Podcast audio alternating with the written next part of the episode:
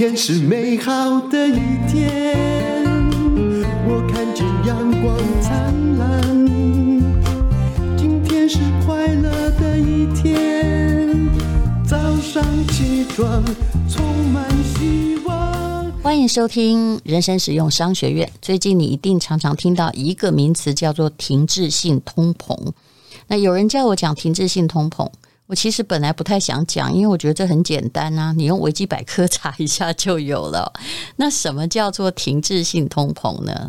也就是说，你现在物价在上涨，什么东西都变得很贵，但是呃，来看起来呢，诶，这个国家的失业率怎么还是很高？照理说，如果经济很好，那失业率应该要降低呀。所以就是失业跟通货膨胀同时存在，也就是说。经济并没有真的很好，而人们呢，就是感觉到什么东西越来越贵。照理说，这个东西越来越贵这件事情呢，哦，就是要经济好，大家才买得起。那所以，你觉得停滞性通膨会造成什么样的结果？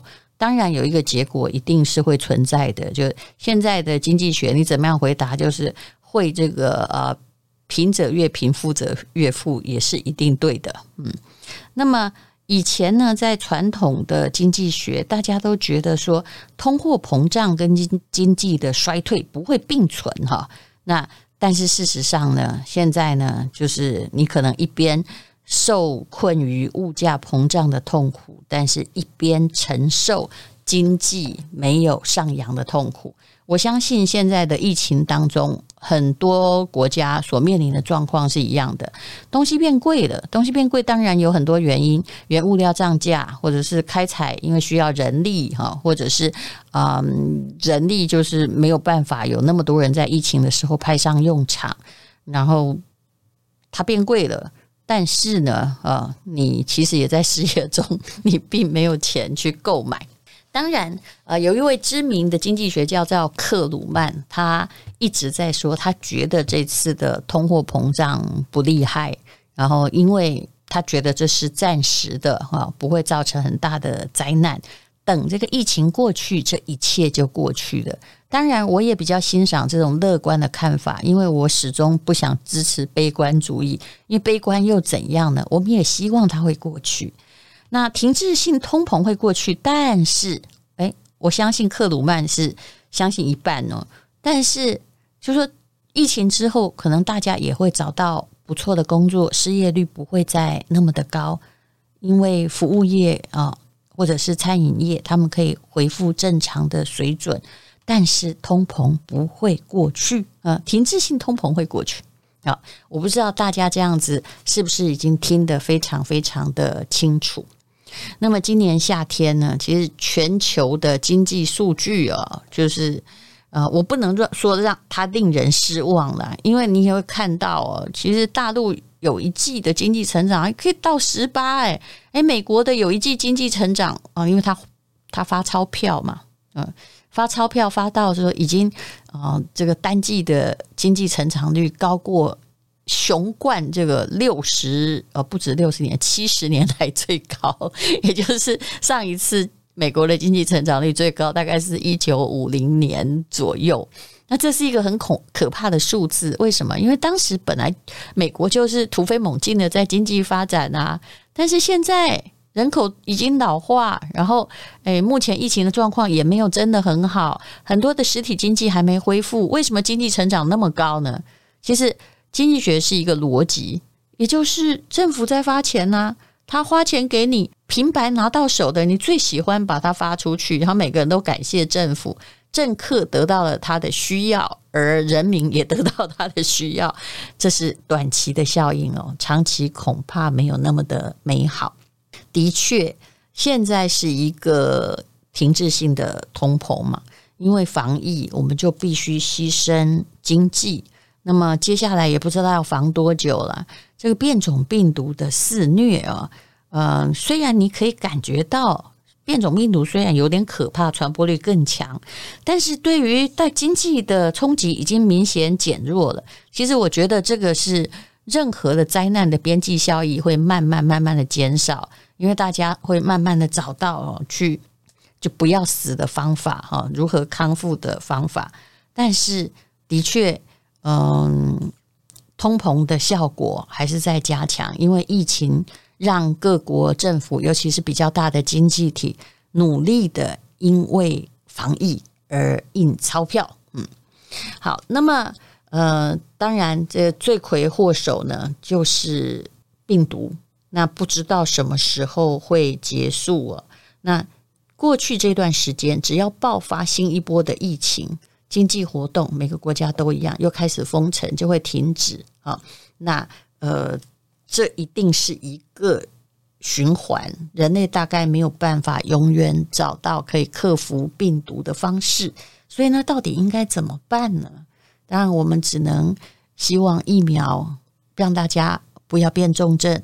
让这个新冠变成一个像流感那样的东西，那慢慢的，它就比较不会影响到我们的生活，影响到我们的经济。否则，我都觉得这个世界上快要没有航空公司了。美国发钞票为什么会促进通膨呢？其实，我想这个圣诞节还没到，到了圣诞节，如果再发一波钞票，你就会发现哇，经济成长率更高了。那其实呢？美国人他们拿到的钞票就拼命买嘛。那么像东南亚国家疫苗的接种率的确比较低，然后比如说越南，它很多地方也封城了，它的产线物流被迫关闭，供应链受创。只要是一个东西，就是从产地到餐桌，它到不了餐桌，中间一个环节出了问题，而需求又很大的话，那答案就是物价就会上升。供不应求，永远会推升价格。那有一位经济学家说：“哈，我用的这个报道哈，其实是《经济学人》的一篇文章。他说，如果哈现在这个病毒呢跟经济间的关系是转变了哈，那么政府呢在疫情爆发的初期，靠着限制人流移动来围堵疫情。”然后，同时呢，用大幅的撒币刺激购物的需求，其实也没有办法真的来让经济恢复它正常的运作。那如果现在经济还想要恢复正常呢？其实要要看一个行业，什么行业叫做振兴服务业？只有服务业的振兴，才能够让各国免于停滞性通膨。道理很简单呢，也就是其实大部分人的人，尤其是在一线城市或者最厉害的呃大都市，至少大概有这个一半以上的人从事的都是服务业。那服务业不失业的话，这个停滞性通膨就会停止了。可是目前为止，服务业的经济活动还是很弱。虽然台湾的三级暂时解决，但是。那个梅花座就让服务业损失了很多的客人，那你也不能叫大家都卖便当啊，卖便当比卖餐便宜多了，真的是只能够收回变动成本了。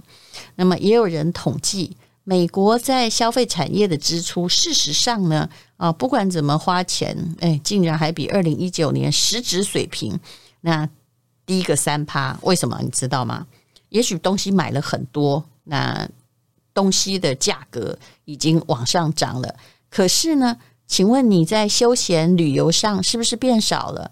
我那天看到一个报道，台湾人其实今年平均每一个家庭大概都省了二十万以上。为什么？因为不能够出国旅游，否则我们暑假寒假都是一定要出去一趟，把它当成是一种解放，一种心灵的寄托。那现在省了这笔钱，所以。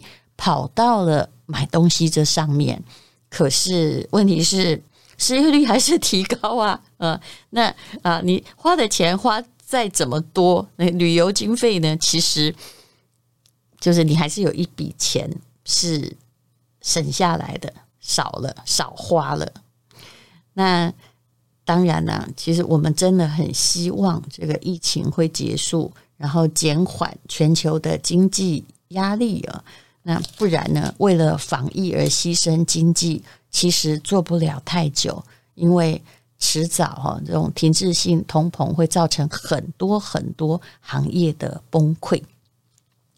有关通膨有多严重，其实从人生实用商学院开始有之后，我就已经讲了很久的。那果然是越来越严重。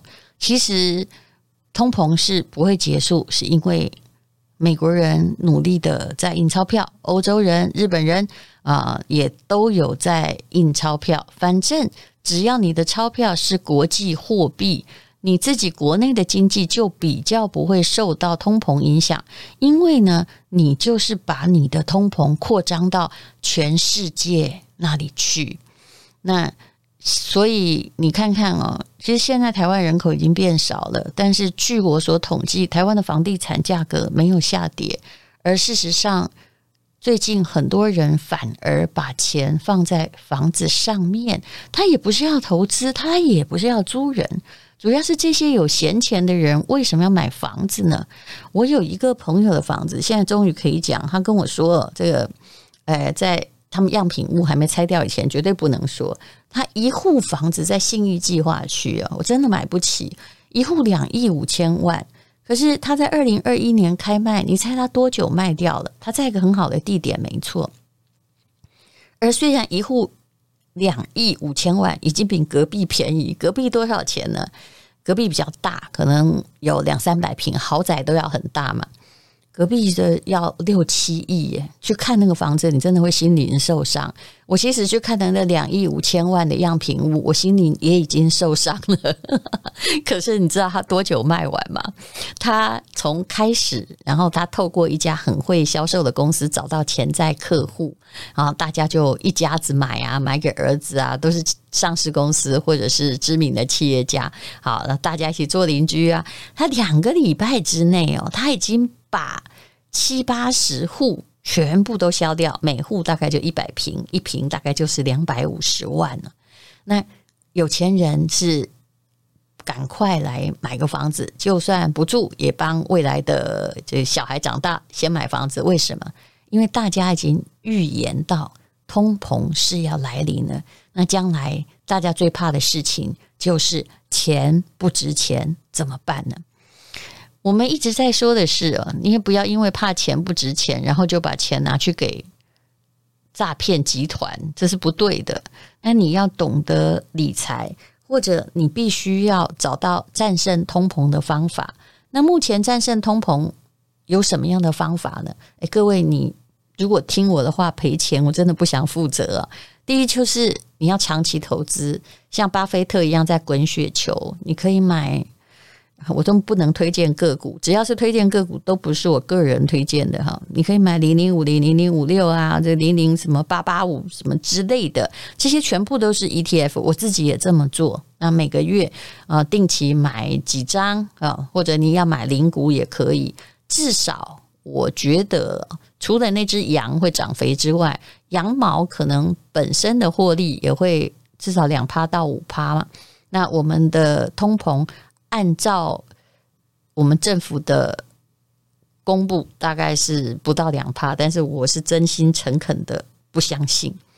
那或者是我说真的，我也赞成你投资比特币，但是拜托你不要去相信那个假的投资公司叫你去挖矿哦，千万不要。那万一整个网站或 App 都倒了，不知道怎么办？他们有他们的这个。一个公定的就受认可的中心，那你也可以像我，连比特币都建议你像定期定额这样存。比如说呢，我每个月就存一万块钱，比特币可以分割成很小的单位，那它总共也只有两千一百万个嘛，那你就不要管它涨跌哦，那你就要赌它不死。那虚拟货币基本上是到最后一定会有几个活下来。而比特币呢，它目前也还是最大的，所以如果你可以选第一名啊或第二名，你就不要选到第三名。那我选的就是比特币，然后自己开户用我的名字哦，哦，千万不要把它记在任何人的名字下面。每个月存一万块，好歹来观察一下也好嘛。那也不要这很开心的杀进跟杀出。我有看过一个消息，非常好笑，他说：“哦，我很早就。”投资比特币啊！我看到比特币的时候呢，才这个八十块钱，我说，然后呢？你现在还有吗？他说没有。到了那个七百块美金的时候，我觉得比特币已经太高了，我就好高兴的赚了钱，还出去了旅游，把钱花完了。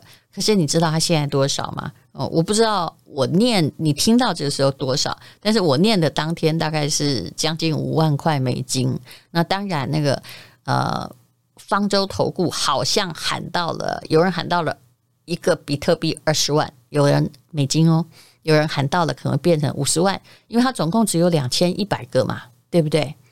可是无论如何，就连比特币这种风险很高、像云霄飞车的东西，我也建议你小小的投，然后不要太在乎短期的利益，而且它比这个要投资零零五零五六更需要用到的叫什么？闲钱，不是每个人都有闲钱，但是那一定是一笔。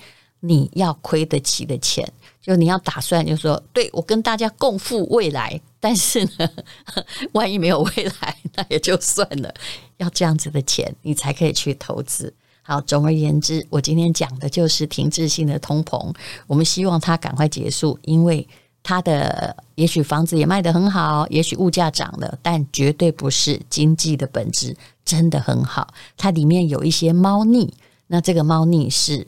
我们并不想要这个，它不是一个真正对人类好的理由。谢谢你收听人生实用商学院。天是勇敢的一天，怎么能够将我为难。今天是轻松的一天因为今天又可以今天又可以好好吃个饭。